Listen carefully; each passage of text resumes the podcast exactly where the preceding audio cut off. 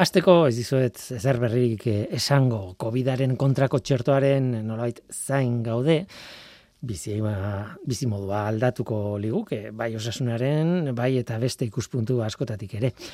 Egu berria gertu daukagu, bai. Erresuma batuan, hasi dira jendea txertatzen, Pfizerren txertoarekin, bai, berri ondirik ez, ez. Hori ondo dago, baina toki batera begiratzen dugunean, besteak galtzen ditugu bistatik edo arretatik. Covid gaixotasuna da. SARS-CoV-2 izeneko koronavirus batek eragiten du badakigu. Eta badakigu virusen kontra txertoa ez diren beste bide batzuk badaudela. Virusen kontrako botikak existitzen dira, antiviralak. Ezagunak egin zaizkigu rendesibir eta klorokina izenak hilabete hauetan, adibidez, ez? Eta azken aldian, komunikabideetan, molnupirabir izeneko botikaren berri entzuten ari gara. Askotan bezala oso botika egokia dirudi, udoetan probatu da, baina auskalo gizakikin ere erainkorra ote den ala ez. Eta bestelako arazorik sortzen ote duen ala ez. Tia, noski botika berria denean kontrola asko pasatu behar ditu eta merkaturatu arte denbora asko izan daiteke, logikoa da. Baina beste aukera bat dago, aipatu izan dugu nahi inoiz. Dagoeneko onartu dugun botika bat aztertzen badugu ea COVIDaren kasurako ere efekturik ote duen. Mm, gutxi gura bera hori da ibermektinaren kasua. Bizkarroi batzuen aurkako botika da, zizare batzuen infekzioen kontrako adibidez, eta normalean animaliak tratatzeko erabiltzen da. Hala ere, kasu batzuetan pertsonak ere tratatu izan dira ibermektinarekin. Ba egiten ari diren probetan, badirudi, kontuz desaten dut, COVIDaren kasurako ere funtzionatzen duela gizakietan. Kontuz esan behar dira gauza hauek. Albiste batzuetan, bueno, galdetzen dute ea ibermektina izan daitekeen COVIDaren profilaxia. Hm. Dena den azpimarratu behar da hori, albondoriak dituela, pazientze batzuetan, eta barrez, e, botika gehienekin gertatzen den bezala, ez da mirari bat. Eta argi esan behar da, berriz ere. Une honetan, une honetan txe, ez dago nazioarteko osasun agentziarik munduan ibermektinaren erabilera onartu duenik. Arrazoia zein da? Ba hor dago kontua. Tira, berez bakterio batetik erauzitako botika da. Antza handiko bi molekulen nahaste bada, proportzio jakin batzuetan, bi abermektina dira, kimikaz dakinaren zat, ba, laktona makrozikliko bat dute biek molekularen erdian, bueno, komplexua da. Eta kontua da botika merkea eta aspalditik ezaguna dela. Ego Amerikan azterketa asko egiten ari dira ibermektinarekin, Argentinan eta Mexikon, adibidez. Hain zuzen ere Mexikon, adibide bitxi bat dago. Chiapas estatuan ustalian hasi ziren ibermektina banatzen, eta geroztik COVIDak hildako kasuen kopurua oso basua izan da. Noski, ez naiz ni inor esateko ea hilkortasun basu hori botikaren ondorioa den edo botikaren ondoria bakarrik den ala ez. Ez dakit. Ibermektinaren aldekoek esaten dute egin diren proba guztiek eman dituztela emaitza onak. Badirudi virusaren erreplikazioa saiesten duela eta pazienteen virus karga txikiagotzen duela. Nolabait, virusa lehen kopurua txikiago egiten duela agian arrazoia dute. Kontrakoek diote ez direla proba nahikorik egin, oraindik, eta ez dela oraindik behar bezala frogatu botika erainkorra eta segurua dela. Agian haiek ere arrazoia dute. Ez da kontu erraza. Itxaro pentsua bai, baina ez da erraza. Auskalo. Estatu batuetan aspalditik baztertuta zegoen ibermektinaren erabilera COVIDarentzat eta hala eta guztiz ere egun hauetan ari dira senatuan eztabaidatzen haren erabilera beste gauza batzuen artean, noski. Azkenik, esan behar dut, Nafarroan ere, ari direla ibermektina ikertzen. Nafarroako unibertsitatekoak, Bartzelonanako IS Global Institutukoekin batera ari dira. Artikulu baten preprint bat argitaratu dute emaitza onak dituena. Hemen ere zuhurrak izan gaitezen, eh? preprint, preprint bat da. Horrek esan nahi du, zientziaren komunitateak ez duela oraindik ikerketa aztertu eta epaitu parekoen evaluazio deitzen den hori ez da oraindik egin. Beraz, behin beineko emaitzak dira. O, itxaropena ekartzen dute noski, baina oraindik itxaron egin behar da. Noski, proba gutxi daude, baina onak. Noski, mm, bada esaten duena ibermektina botika merkea dela eta tratamendua onartzea hainbat interes ekonomikoren kontrakoa dela. Hori ere bai, esaten da. Tira, azkenean zer, ba, zain egongo gara, zer gertatzen den ikusteko, baina azpimarratu behar dut, baietz, badela txertoa ez den gaurkotasun bat COVIDaren kontrako albiste zientifikoetan. Ongitorri, norteko ferrokarrilera. Euskadi Erratian, Norteko Ferrokarrila.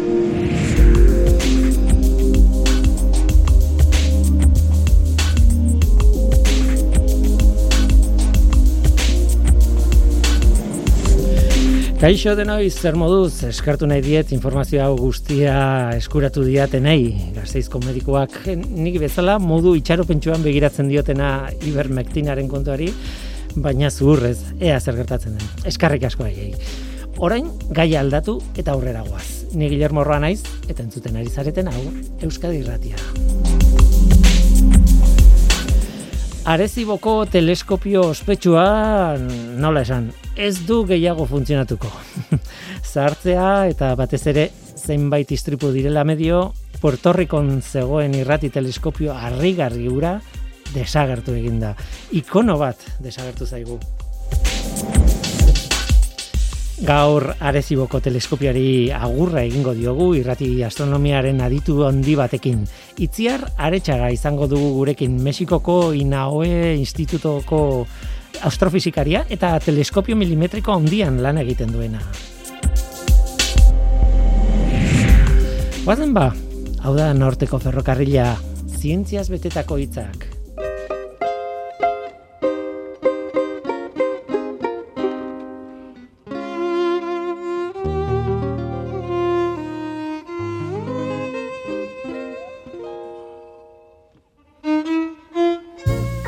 Kamera batek dena ikusten du, begia irekita duenean. Hirietan kamera asko dago eta kexatu egiten gara. Kontrolatuta gaude, esaten dugu. Arrazoiz behar bada.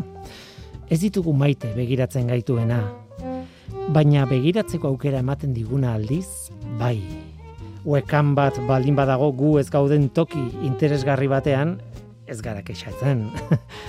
Orain, Arezibon kamera bat piztuta zegoen teleskopioaren kable bat fuskatu zenean eta egitura zintzilikatu osoa erori zenean. Kamera horrek ez ninduen ni behatzen eta zerbait interesgarria begiratzen ari zen. Baina ikusitakoa ikusita, ez dakit gustukoa dudan ala ez kamerak erakutsi didana.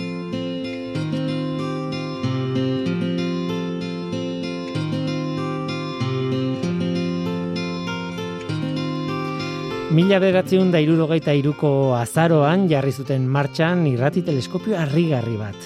Puerto Ricoko bailara batzean zegoen bailara txiki batean nola baita esateko. Oituta gaude irrati teleskopio bat nola baita esateko gurpilduna izatea.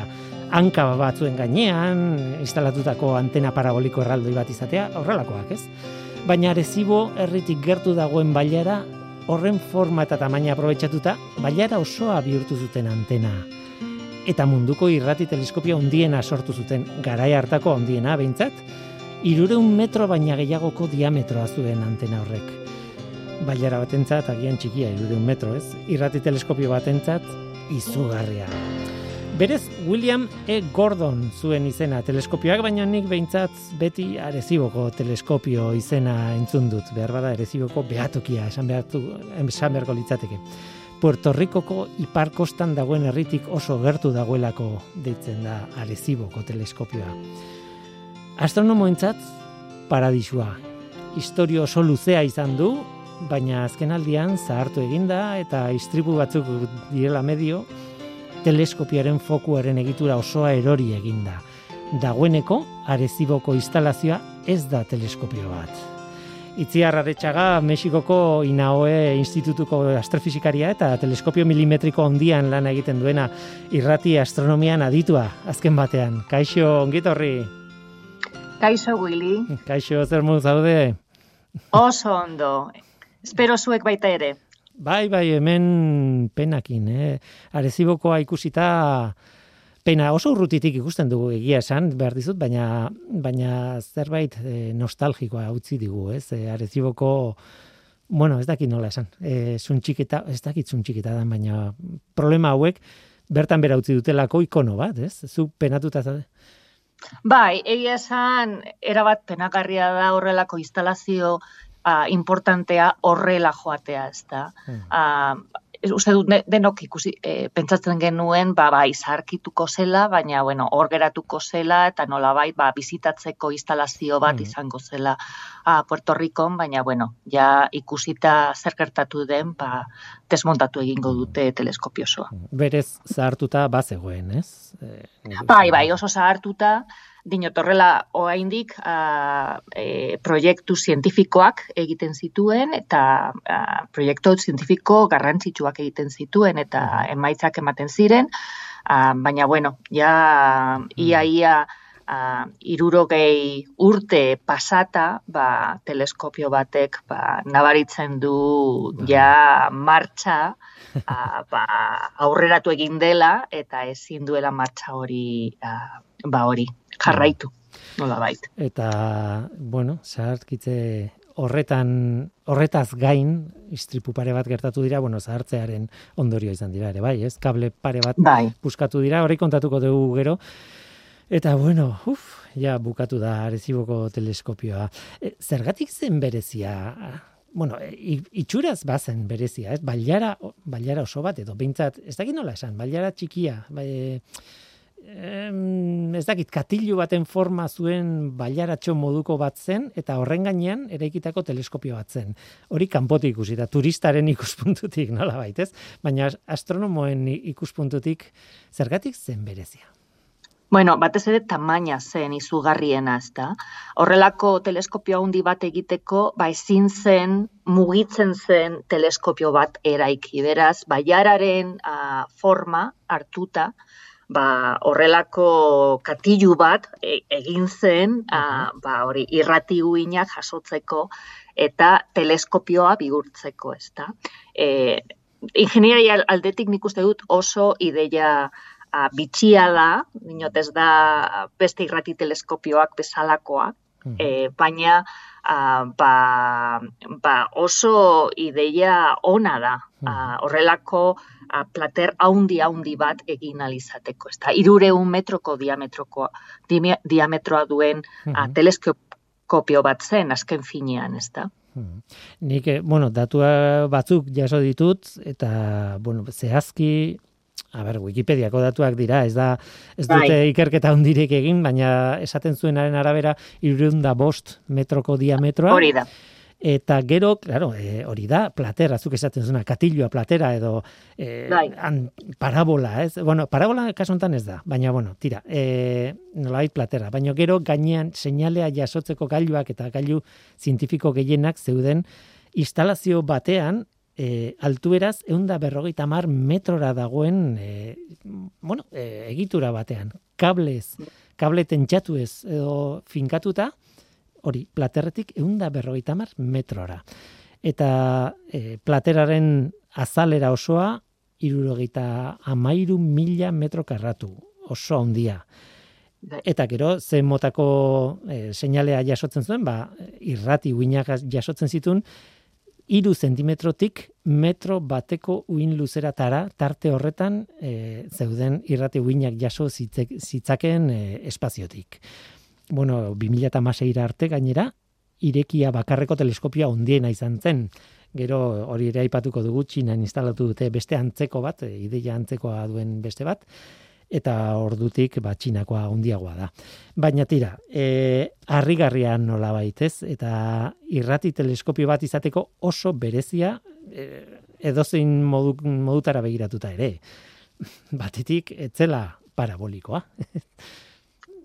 hori Bai, harrigarria eta pentsatu Willy horrela, eh, sea, instrumentoak instaldatuta zeuden plataforma horretan, horrela zintzilik zegoen plataforma hori, ba, bederatzireun tonakoa zela.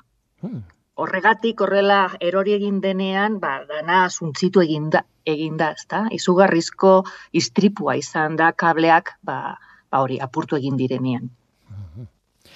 Eh, erori da eta bideoa badago, nik uste dut gainera Wikipedian bertan, e, Arezibioko behatokiaren txarreran bertan, erresa dela topatzen, e, kamera bat zegoen begira, bigarren kablea puskatu eta erori bai. denean. Lehenengo plat, e, kablea puskatu zenean, azarraren hogeita behatzean okerrez banago, zulo bat egin zuen platerrean, eta bai. bigarren honekin ba, bertan bera e, erori da. Eta zuk bidelizen izkidan argazki batzuk, ez? Pena hondiz. Bai, Bai, bai, bueno, nik uste dut uh, astrofizika komunitate osoa, ba, ba, horre, izututa zegoela, horrelako istrupu bat ikustean, bueno, eskerrak ez dagoela inolako kalterik, uh, ba, hori, uh, hor lan egiten duen jendearen gan, ez da? Baina, uh, baina bai, pen handiz uh, hartu da horrelako berria eta bideoa, ba, nahiko, ba, hori, penagarria da ikustea bai. nola gertatu den horrelako istripu bat, ez da? Guazen kontatzera pixka bat zer den irrati teleskopio bat, ez bai. du argia ikusten, baizik eta irrati uinak, edo, bueno, tarte baten barruan daude irrati uinak. E, hori da, lehenengo gauza esate, esan behar dana, eta esan dut mm, oso plater handia zeukala nola bait, eta nik uste dut e, zehaztu behar dela beti e, irekiera bakarreko teleskopio handiena zela. Claro, gaur egun irrati teleskopioak antena paraboliko horiek e, urpildunak edo hankadunak edo kombinatu iten dira handi bat lortzeko, nola ez? Bai, ah, baina gauza ezberdinak lortzen dituzu bi teknologiarekin. Horla, biak dira nola bait, horla, bata bestearen lagun, ez da? Horla, e, zera, irak, irekira bakarreko teleskopio batekin oso mapa hundiak egin ditzakezu. Eta a, non dauden ba, irrati uinak igortzen dituzten gorputzak errestopa ditzakezu eta e, interferometroekin horrela deitzen dira a, irrati teleskopio bateria hoiek uh ba, bereizmen handiagoko irudiak egin ditzakezu. Baina horrelako mapa handiak egitea zabalera handiko mapa hoiek egitea o askoz a, zailagoa da. A, beraz ba a, ze arezibok zituen a, e, ezaugarriak galdu egin dira eta ezin dira ordezkatu ba, e, e, irrati teleskopio bateriekin a, dauzkasun a, ba, ezaugarri hoiekin. Denok ezagutzen ditugu eh, teleskopio optikoak, ez argia jasotzen dutenak. Irrati teleskopioek, bueno, uin elektromagnetikoak jasotzen ditut, baina ez ikusgaiak ez, ez da argia. Irrati uinak dira, nolako informazioa ateratzen da hortik? Ba, irrati uinak, zan duzun bezala, ba, baita ere, e, zea, uin elektromagnetikoak dira. Mhm. Ni, ni egia esan argia esaten diot, ze horrela, bai, denok, bada, horrela, natura bereko, a, zea, e, uinak dira, argiarekin horrela ikusgaian ikusten ditugun argia a, bezalakoa, baina askoz energia gutxiagokoa. Ezta? Hmm. Orduan, ba, arezibok jasotzen zituen a, irrati uinoiek, a, e, ba, ikusgaian ikusten dugun, baina amar milioi e, energia gutxiagoko e, uinak dira. Eta, ba, e, erakusten dituzten prozesu fizikoak baita ere ezberdinak dira. Ikusgaian ikusten ditugun a, prozesu fizikoak dira, batez ere, izarretan gertatzen diren prozesu fizikoak, izarren azaletan a, igortzen den argia ikusten dugu uin ikusgaietan. Eta uin, a, irreti uinetan ikusten ditugun prozesuak batez ere dira elektroi libreak dauden inguruetan igortzen den a, informazioa. Beraz, a, ikusten ditugun prozesuak ezberdinak dira, komplementarioak dira, eta e, ba, jakin ditzakegun gauzak uin hoiekin, ba, ezin ditugu jakin, uin ikusgaietan aztertzen ditugunean objektu horiek, ezta? Hmm. Uh, orduan, ba, are, arezibo eta, eta beste irrati uh, teleskopio batzuak, ba, batzuk, ba hori, e, zentimetro eta metro arteko in luzeretan uh, aztertzen dituzten uh, teleskopio horiek batez ere ba, hidrogeno neutroa aztertzen dute, e, e, aztertzen dute a, zea, e, eremu magnetikoak, hor elektroiak harrapatuta dauden a, eta bira dauden a, elektroi horiek ba, igortzen dituzten irratiuin hauek, beraz, ba, daukaten, a, zea, fizikoki daukaten eremua oso oso mugatua da baita ere. Baina, a, baina ba, e, ematen digute ideia, ba, adibidez, ba, non dauden a, hidrogeno odeiak eta non a, egon daitezken izar jaiotzak. Hori da, ze izarrak badira oinarrian, eh? E, izarrak izaten dira hidrogeno bueno, kumuloak nolabait, e, fusioa hasi dutenak helioa bueno, bihurtzen ari direnak, baina claro, izarrak ez diren tarte batzuetan hidrogenoa eskea ere odeiak daude espazioan bai. eta e, behar bada egunen batean izarra bihurtuko den zerbait orain momentu honetan odei bat da eta esan nahi dute espazioa nahiko utxik dago, baina gauza pila bat ditu barruan ere bai, ez? Ikusten ez direnak, nola bait. Bai, bueno, ikusgaian ikusten ez direnak, baina horregatik gaur egungo astronomo, astronomok egiten duguna da, ba, e, uin elektromagnetiko eremu guztia aztertu, hor zer dagoen eta ze prozesu fisikoak dauden ba, jakiteko. Eta o, guzti horiek beharrezkoak dira a, zeruko a, sonalde batean zer gertatzen ari den jakin alizateko. E, hain zuzen ere, e, egiten zena areziborekin, da, begiratu toki bat edo beste, e, ezin zenuen platera mugitu.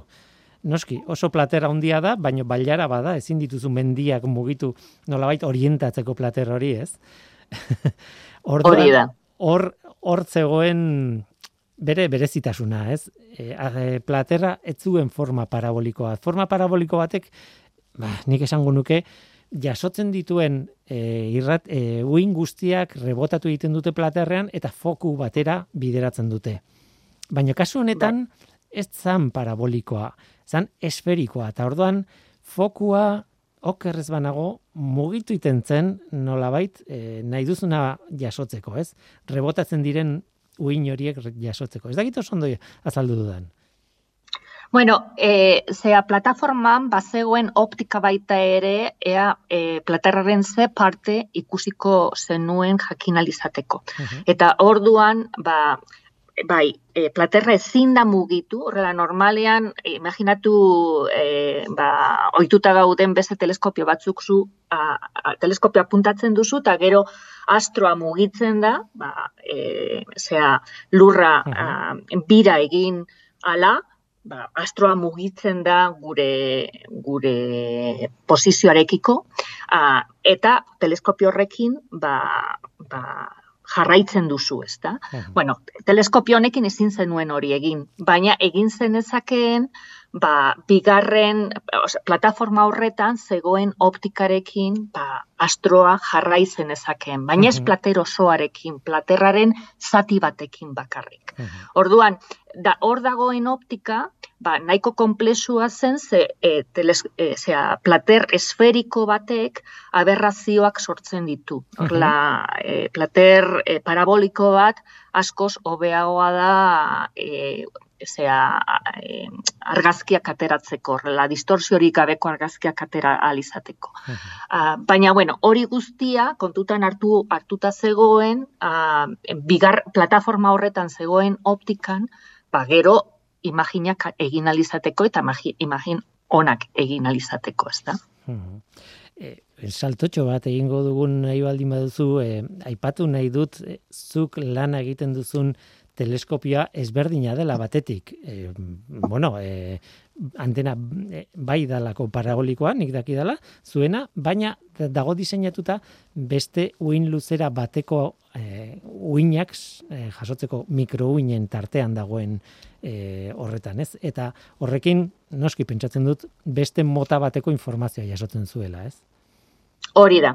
Uh, arezibo uh, batez ere elektroi libreetan dauden eremuak arakatzeko eta ikertzeko eta hidrogeno neutroa dauden odeiak uh, ikertzeko uh, bat diseinatuta baldin badago gure teleskopioa beste uin luzeretan badago uh, doituta ba hori uh, milimetro a, milimetroaren eremuko uh uinetan, eta horretan batez ere a, bagara e, a, ikertzen e, zea hautsak e, e, e, igortzen duen termikoki igortzen duen informazioa argia edo uin elektromagnetikoak, ez da? Beraz, e, beste, beste e, e, prozesu fizikoak ikertzen ditugu gure teleskopioarekin, komplementarioak direnak baita ere. Bai, ditzen da gainera, teleskopio milimetriko handia, e, nik uste dut mota hortako teleskopio horik handiena dela, zuena, eta Mexikon dago nun baitez, mendi baten gainean, ez? Non dago? Bai, Petel izaneko sumendi batean, a, e, zera, lau mila eta metroko sumendia da, eta hilik dagoen sumendia da, eta, ba, bueno, ba, nahiko handia da, baina ez arezibo bezain handia, gure teleskopia berrogeta mar metroko diametroa du, a, eta e, arezibo ez bezala, mugi daiteki eta ba, estruktura nahiko klasikoa du, a, beste irrati teleskopioekin konparatuta. Lau mila eta ziriun metrora dago. Eh, joaten bai. zaren bakoitzean, ez dizu zer, eh, ez dakit, altueran gaitza ematen, edo... Bueno, ohitu behar zara, eta a, joaten zara, orla, normalean, a, behatzera joaten garenean, lehenengo egunean, ba, e, ordu bat, batzu pasatzen, pasatzen dugu altuera horretan, eta ja, bigarren egunean, askoz ohituago gaude, ba hori, e, altuera horretan. Baina pentsa, ni Pueblan bizi naiz eta Pueblan Puebla badago 2000 eta berreun metrotan. Beraz, horrela, niño, horrela, lau mila eta metro esatea, ba hori, e, itxaso aldean dagoen jendearen zat, ba asko, a, altuera undia badirudi, baina Mexikon kokatuta gauden ontzako, ba bai, altuera undia da, baina bai bi mila metroko ezberdintasuna dago, ba, normalian bizigaren lekutik ez da. Jo, ala ere, joango nitzake ikusteraz, zure behatzeko egun horietako batean nolako nolako salto egiten zuen batetik bestera eta nola jotzen zareten eta nola hasten zareten lana. Ikusiko nuke oso bai. gustora egia esan. eta izugarri polita da, eh, lekua. Nino, torrelako sumendia. Gainera, ba, aukagu justu alboan, a Mexikoko sumendirik altuena, zitlatepetel deitzen dena, edo a, piko de orizaba, eta hori da a, a, bos mila eta eta zeireun metrokoa. Hmm. Eta beraz, ba, paisaia imaginatzen duzu. Ba, bai. Imaginatzen duzu, izugarri polita da. Tira, guau. Dena den, e, bueno, buelta gaitezen Puerto Ricora, Puerto Ricoko paisaia bai. ez da txarra, ez da, ez da itxusia, toki hori, e, arezibo herri txiki bat, bueno, herri txiki bat, iri txiki bada e, iparraldeko kostan, eta handik, pues, egite, amar kilometrora, edo lako zerbait, dago, zu izan zara, ariziboko behatokian inoiz? Ez, ez nahi inoiz egon, ze e, teleskopio mota hau ez dut nire ikerkuntzarako erabiltzen. Mm -hmm. Areziboko teleskopioa batez ere unibertsu urbila mm ker dezake eta ni bana, banago unibertso zea urrunaren ikerketan espezializatua. Baina turista bezala ere ez zara joan, ez? Ez, ez zinuz egon, hmm. a Porto Ricon. Ze pena. Hmm. Tira, eh, guazen itzitera, eh, arezibon izan diren lorpen handiei buruz, eh, gutxi gara bera saiatu gara kontatzen nola funtzionatzen duen, baina zer lortu duen. Hori interesgarria da. Eh, bueno, batetik, esan behar da, claro, irrati teleskopio bat da, eta e, irrati uinen iturri berriak topatu dituela. Espero ez genituena, urrutiko, e, bapatean behatzen ari zara espazioa, eta iturri bat dago, hemen irrati uin pila bat, orduan zerbait oso bortitza dago irrati uinak igortzen, eta ez dakizu zer den, ez? Bai. E, bai, adibidez, um, pulsarrak aurkitzen oso, mm. oso ona da oso ona izan da. Eta badaude ikerketa asko pulserrei buruz, hau da izarren bilakaeran gertatzen den azkeneko fasetako bat, horrelako pultsoak hmm. bilatzen bidaltzen dituztela irrati uinetan. Eta ba e, zera, areziboko a, beaketekin adibidez Nobel saridunak egon dira a, pultsarren ikerketan, ez da?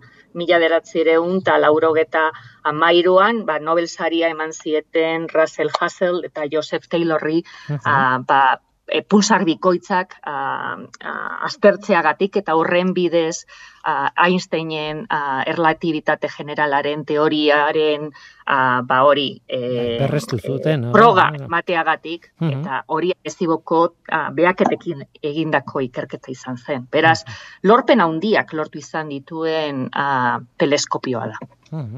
Pulsar urrutiko izarrak dira, oso bueltaka ari direnak oso azkar eta eta bueno, e, ez dakit argi bat bezan, bezalako egitura bat gutxi ora bera, ez? Baina argia ez ezik e, irrati guinak ere e, igortzen bai. dituena, ez?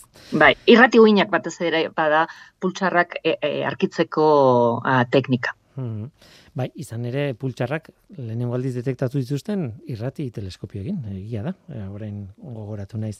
E, beste gertuagoko e, astro asko ere ikertu dira e, arezigoren bitartez. Zan, eta adibidez, denek aipatzen dute nik irakurri ditudan e, artikuluetan, eta bar beti aipatzen dira e, Near Earth asteroideak, alegia ez dira asteroideen gerrikoen e, asteroideak, baizik eta bueno, men gertu ditugunak, ez? Den, Marteren orbitaren inguruan, guregana hurbiltzen diren hoiek eta hoiek dira, ez? Asteroidea. Ba. Ni errerzar ba. asteroideak.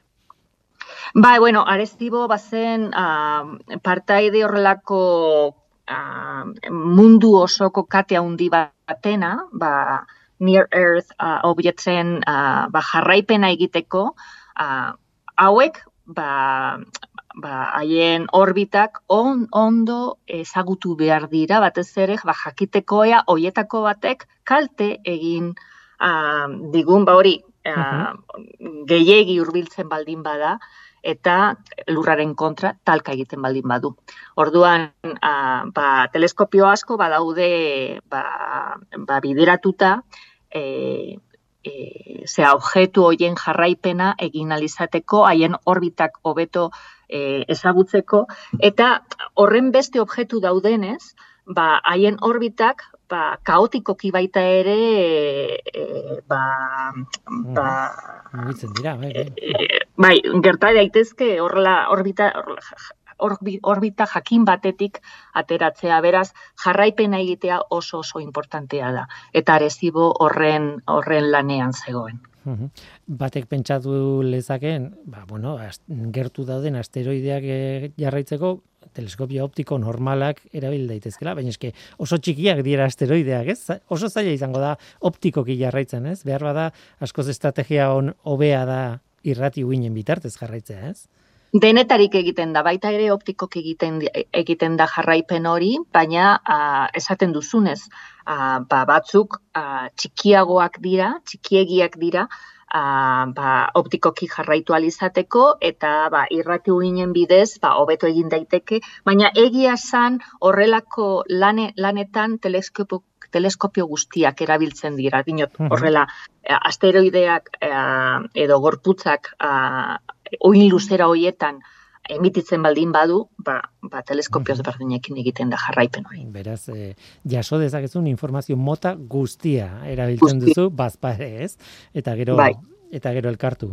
E, irakurri dut ere bai, bueno, mila beratzen da laurogeita amabian aurkitu zuten gure eguzki sistematik kanpoko lehenengo planeta. Hori zantzan, ba, ez dakit, e, aurrera pausu izugarri batez, susmatzen genuen planetak egon behar zituzte, egon behar zirela e, urrutiko izarretan, baina lehenengo atopatu, lehenengo atopatu kostatu zen. Eta, bueno, e, beti aipatu izan ditugu, ba ez dakit, iz, izarraren mugimenduaren bitartez, edo eklipsatu egiten duenean, edo ez dakit, metodo asko daude urrutiko planetak e, detektatzeko, baina irrati ginen informazioa ere hor dago, eta noski arezibok lagundu zuen hortan ere bai.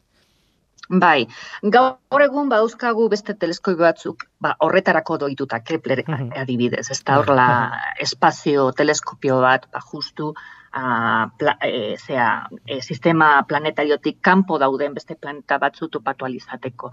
Baina, ba, ba, hor, historiaren a, jarraipena eginez, ba, teleskopio guztiek egin dute horrelako ekarpen bat, ez da, exoplanetak bilatu alizateko tarezibo baita ere hor barne dago. Hori da.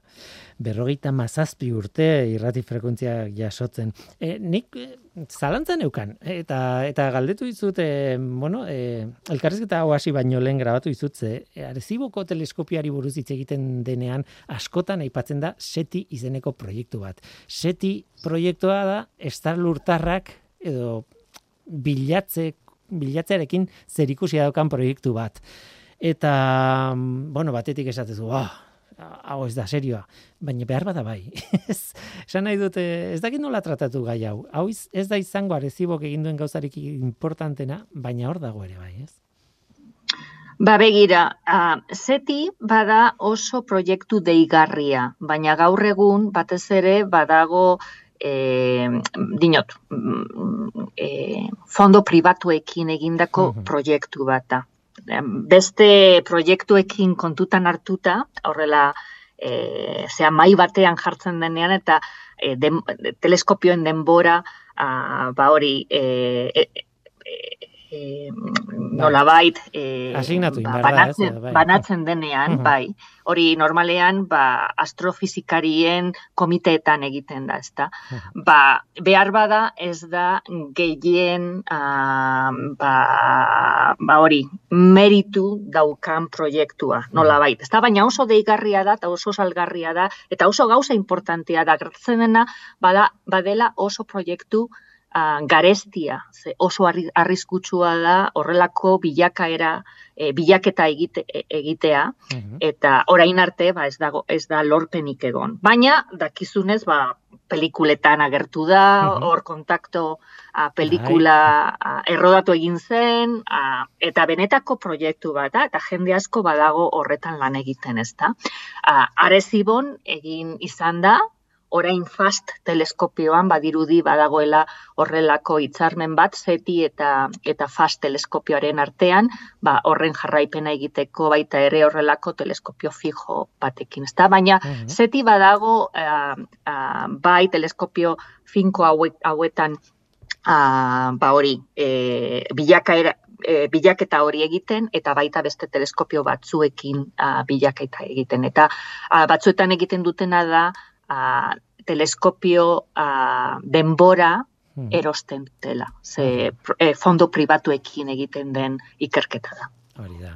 Eta nik daki dela, seti, teles, et, seti proiektuak bi motako jarduerak ditu. Bata da, jasotzea espazioan dagoen seinaleak jasotzea eta estertzea, aber, e, estralurtarren edo e, seinalerik e, berezirik dagoen hori batetik, baino kontrakoa ere eginda, igorri eginda teleskopio hauen bitartez, e, irrati uinak espaziera, ez, kontrakoa. Bai, gerratzen dena irrati uinak igor, igortzen ari garela etengabe, bai. ze komunikazioak, ba, ba hori espazio librean igortzen ditugula, eta beraz, irrati uin hoiek espazioan daude, naiz eta ez igorria propus, ez da. Hmm, elkarrizketa hau, adibidez.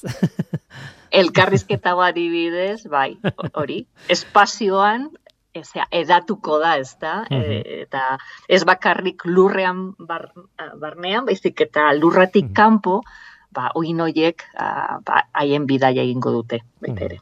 Pentsatzen dut, gure emisio intentsitatea ez dala e, arezibon eta olako teleskopian igor daitekenaren parekoa, baina, bueno, egon arrazoi da. Claro, arezibon egiten dena da, ba, zuzenbide, zuzenbide batean igortzen dela hmm. e, irrati uinak, ez da? Eta gugeo egiten are garena gure e, komunikazioekin, ba, bada, ba hori, inolako, hmm. a, zera, zuzenbi, a, zuzenbide e, e, jakin bate, batean. Hori nora, norabide jakin bate, norabide jakin batean, bai. bai. Hmm. Tira, ba, hor dago, seti proiektu ere bai, eta, bueno, horrekin batera aprobetsatuko dut, esateko, 2006an zuk aipatu duzu, FAST izeneko teleskopioa instalatu zutela, e, antzeko ideia da, Txinan, e, zea, e, gizu, ez dakit nola oskatzen den gizu, e, e, provintzian, baina bosteun metroko bailaratxo batean instalatutako teleskopio erraldoi bat da, areziboren parekoa, baina e, txinan. Eta, eta ez dakit ezagutzen duzuen, edo ezagutzen duzuen horbait haiekin lan egiten duenik. Ba, nik bai, bueno, txinan egon da naiz justu pandemia jo baino lehenago, Mhm. así que, eh, ba, zera, kolega txila- txinatarrasko dauzkat ho- hor, eta fast erabiltzen zuen jendea ezagutu nuen nire azkeneko bizitan. Mhm. E, iru- Baina ez naiz fasten egon ere, eh? Ez da, egon. bueno, aukera duzu, zein edaki. Oraindik aukera... Bai, bai, bai, a- bai. etorkizunean, etorkizunean bauka gogo bizia a, bizitatzeko izugarrizko instalazioa da, eh? Uh, dinot, arrezi- arrezibok parekoa da, baina askoz aurreratuago teknologia aldetik. Mhm. Urte batzuetako diferentzia badago, eh? Bin, bin Bai, an instalatu zuten. Tira, galdera bat egin behar dizut, eh, arezibok, eh, bueno, zahartuta zegoen, istripu batzuk izan ditu, eta beraz, erabat suntxitu da, eta, bueno, eh, desmontatzen ari dira nolabait esateko instalazio hori.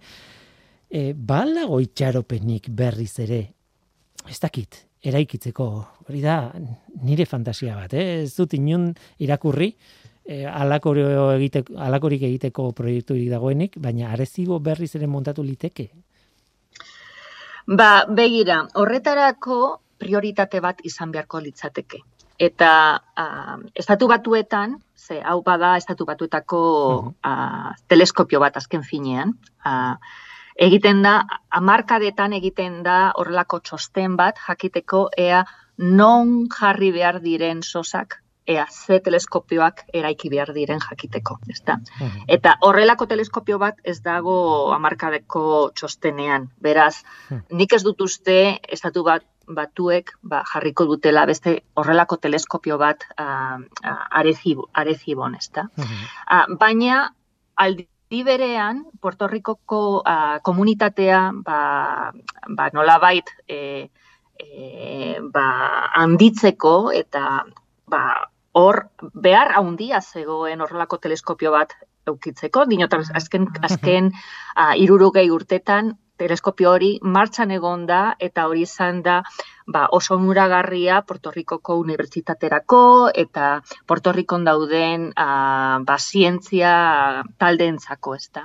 Eta orduan ba, nik eh, entzun dudana, dudanagatik ba, badaude izketan ea beste zerbait eraikiko den, baina horrek ez du esan nahi eraikiko Hmm. dela arezibo bezalako teleskopio bat. Teleskopio hori ja, dinot, zaharkituta zegoen, ba, iztripu izugarria izan, izan du, a, kristun dirutza izango litzateke hori berrai, berraikitzea. Mhm. Eta gainera ez du zentzurik, ze baago horrelako beste teleskopio hobe bat, Mhm. txinan, beraz, beste gauza bat eraiki beharko litzateke. Mhm. Baina zer, nik uste dut oraindik jendea ba izketan dagoela eta ikusiko dela. Mhm.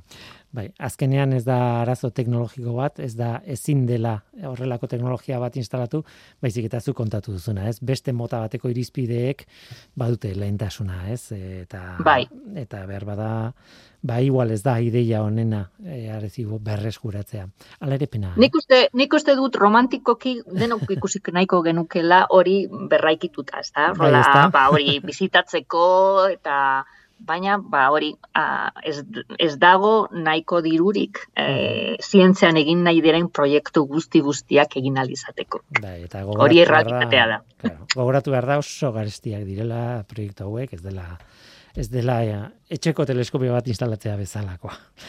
Hori da. Tira, ba, pena horrekin eta mezu horrekin e, utziko zaitut ja, pakean, e, eskerrik asko gidatzeagatik nolabait, e, areziboko historia horretan, eta, bueno, e, bakizu, nostalgikoa jartzen naiz honekin, eh? baina, baina, bueno, nik uste dut behartzuela norteko ferrokarrileko elkarrizketa luze bat arezibok, eta, eta mm, egin duena merezi duelako eh, aipatzea eta eta eta kontatzea, ez? E, behar bada ikono bat zelako batzuentzat, baina behar bada jende guztiak ez zuelako ezagutzen arezibo eta galdu egin dugu. Alde hortatik eskerrik asko itziar eta ea egunen batean ikusten garen han Mexikon e, tel, zure teleskopioa handia bisitaten edo horrelako zerbait. Bueno, ba, plazera handia izango litzateke, zuek hemen, ah, ba hori, e, ongi etorria e, ematea eta eta teleskopioa erakustea. Itziar aretxaga besarka handi bat eta eskerrik asko. Mila esker. Zientzia.eus, leio ireki bat zientziaren mundura. Irratia, telebista, artikuluak, irudiak, soinuak, Elujar Fundazioaren kalitatea zure eskura klik baten bitartez.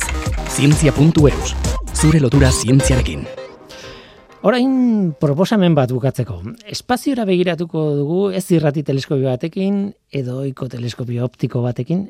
Ez dugu izango behar den ekipamendua etxean nik behintzat horra begiratzeko.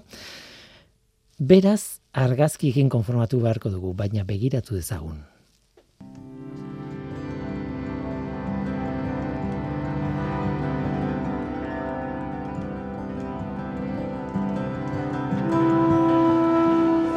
Nire proposamena Saturno aldera begiratzea da, baina ez Saturno planeta bera ikusteko. Merezi du zalantzarik gabe, baina gaurkoan beste zerbaiten bila begiratuko dugu. Saturnok inguruan eraztunez gain, nola ez, kaleko kulturan Saturno eraztunekin lotzen dugu planeta da, ez? Ba, eraztunez gain, berreun satelite inguru ditu guk dakigula. Gasesko erraldoia da eta haren eremu gravitatorio handian, ba, satelite asko geratu dira rapatuta modu batera edo bestera. Kontua da, sateliteetan badela bat bereziki handia, Titan. Beste satelitekein konparatuta tamainan Titan oso handia da, baina Titan ez da ere gure gaurko helburua. Tamainaren ordenarekin jarraituta beste lau satelite handi daude. Rea, Tetis, Dione eta gaur behatzea proposatzen dizu deana. Japeto.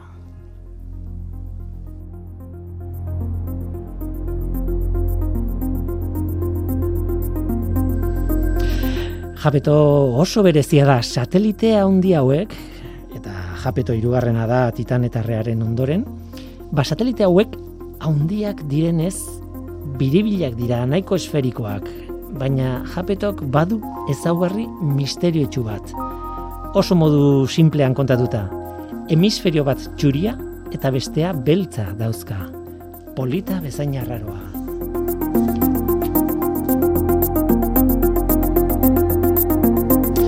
Misterioak gainera grazia handia dauka, astronomoek ez dutelako zehazki ezagutzen koloreen alde horren zergatia.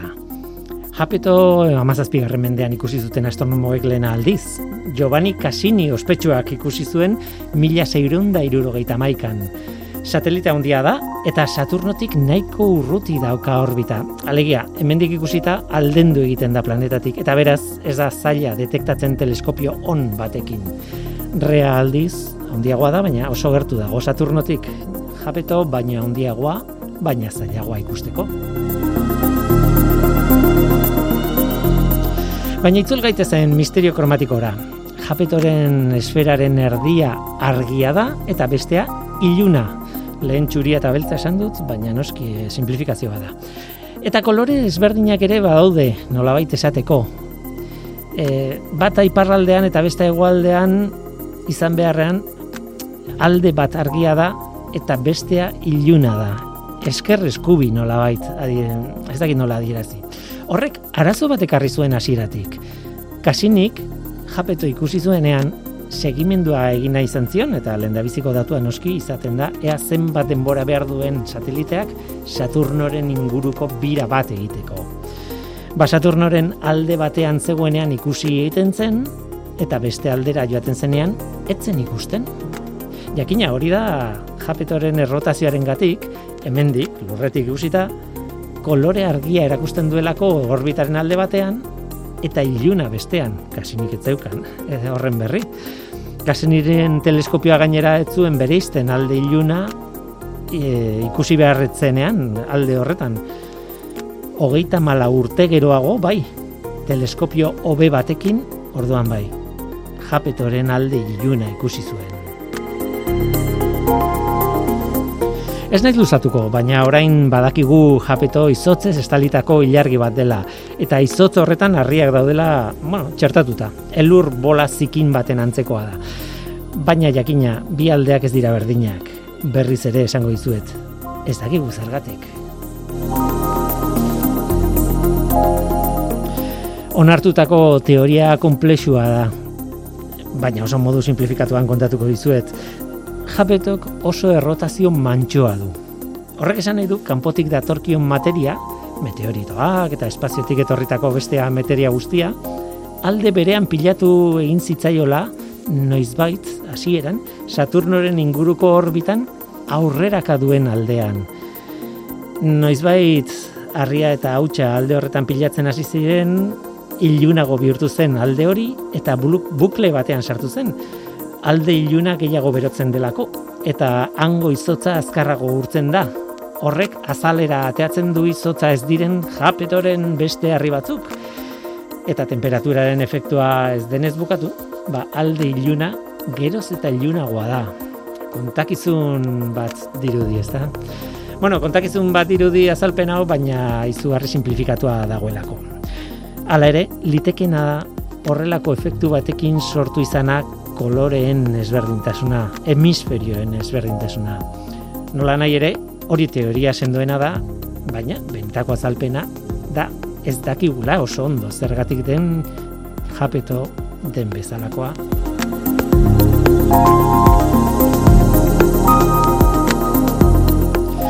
Hori bai, hartu argazkiak, oso argazki honak daude gaur egun japetorenak, kasini izeneko zundak gertutik ikertu zuelako japeto.